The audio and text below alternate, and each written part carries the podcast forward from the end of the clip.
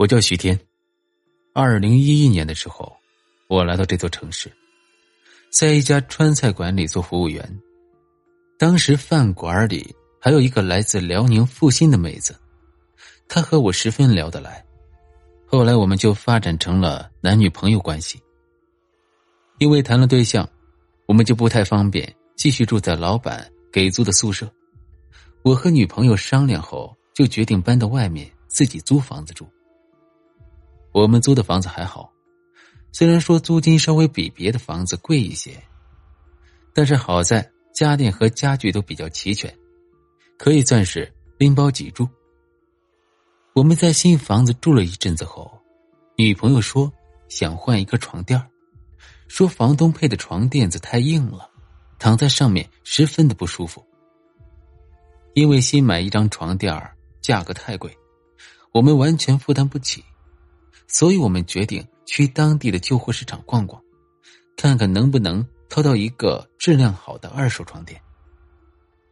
到了旧货市场，我们看了一圈，发现床垫在旧货市场上本身很少见，市面上卖的大多是些小的单人床垫，那种一米八乘两米的双人二手床垫，不是价格太高，就是躺上去一点都不舒服。我女朋友其实一直想要一个舒服的床垫，她非常在乎睡眠的质量。她和我说过很多次，人每天有三分之一的时间都躺在床上。我们曾经去当地的红星美凯龙逛过，发现好点的床垫至少要五六千元，这对我们打工仔来说实在是太过奢侈了。我明显能看出女朋友的失落，她挽着我的胳膊。一句话也不说，低着头默默的走着。我看着他失落的样子，心里也是十分的不舒服，觉得自己挺对不起他的。女朋友人长得很漂亮，虽然是乡下姑娘，可是看起来和城里的妹子没什么两样。在饭店里有不少男客人很喜欢她，都曾经向她暗示着他们就可以有锦衣玉食的生活，可是都被我的女朋友严辞拒绝了。他依然不离不弃的跟着我这个穷小子。我打算努力奋斗几年，攒点钱，领女朋友回老家盖套新房子，再开个小餐馆。逛着逛着，我突然被女朋友一把拽住了。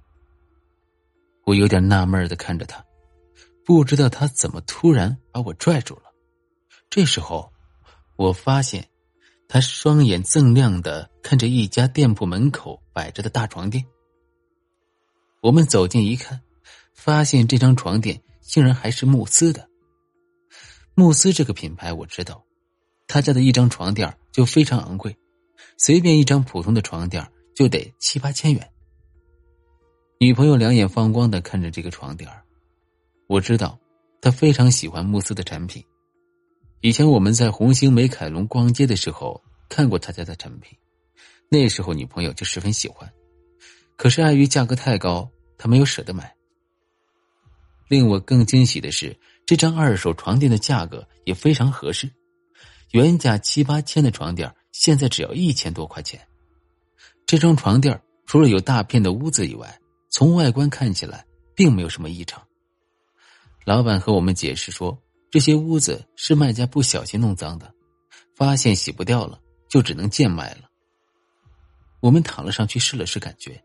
和在门店里面试验没有什么太大的差别，就是这床垫中间稍微有些塌陷。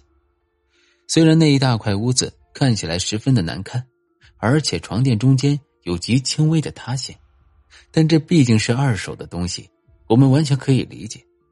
何况难得女朋友非常喜欢一个东西，而且价格又非常的合适，于是我们爽快的付了钱，把床垫搬回了家。女朋友一路都是兴高采烈的，我平日里就没见她这么高兴过。看着她兴奋的样子，我都有些难过了。想想女朋友平日里跟着我省吃俭用，什么也舍不得买，别的女孩子找的男朋友又是奔驰又是宝马的，我的女朋友买个二手床垫都这么高兴，我的心里挺不是个滋味都怪自己太没有用了，不能赚大钱。给他富足的生活，我们到家以后，换掉了原来的旧床垫女朋友又把新买的床笠套在了这张慕斯床垫上。套完以后，她得意洋洋的告诉我说：“你看，这把和新的一样了吧？”别说，这张二手床垫套上了新床笠以后，看起来就和新买的一模一样。女朋友她迫不及待的躺在了上面，试了试，高兴的说。真是老天爷对我们的眷顾。他早就想买一张慕斯的床垫了，可是价格实在是太贵了。今天这么便宜买到这么好的床垫，真是捡了个大便宜。那天晚上，我们早早的就熄灯睡觉了。还真的别说，好东西贵就是有它的道理。我和女朋友在上面翻云覆雨，都感觉和平日里不一样了。我们激情过后，大家累得昏昏沉沉的睡了过去。睡梦中，我就梦见一个面容姣好、魔鬼身材的女子，被一个脸上有刀疤的男人用一把尖刀杀死在床上。尖刀扎入女子的胸膛的瞬间，鲜血扑哧一下从胸口喷涌而出，鲜血溅了一床一地。我被这突如其来的噩梦惊醒了，我猛的一下坐了起来。刚才那恐怖的场景还历历在目：尖刀刺破皮肤的声音，空气中鲜血腥馋的气味那死去的女人一脸惊恐的表情，都像刚刚我站在旁边亲身经历过一样。女朋友也被我吵醒了，她也坐了起来，问我怎么。我本想告诉他实情。可是怕他听完以后害怕，就谎称刚才自己做了个噩梦，一下子被吓醒了。不知道过了多久，我也昏昏沉沉的睡了过去。第二天醒来的时候，我浑身疼痛，准确的说，就像是身体被巨石压住，然后自己挣扎着想要爬起来的感觉，头又昏昏沉沉，醒不过来的那种无力感。我以为。第二天就不会再做这么恐怖的梦了。可是谁知道，我每天晚上都会梦见那个可怕的杀人画面。由于长时间的休息不好，我身体越来越虚弱，头发开始大把大把的掉。早上起来，我不但浑身没劲儿，皮肤也起了不小的红疹子，整个人看起来就像吸毒了一样。女朋友看出我的不对。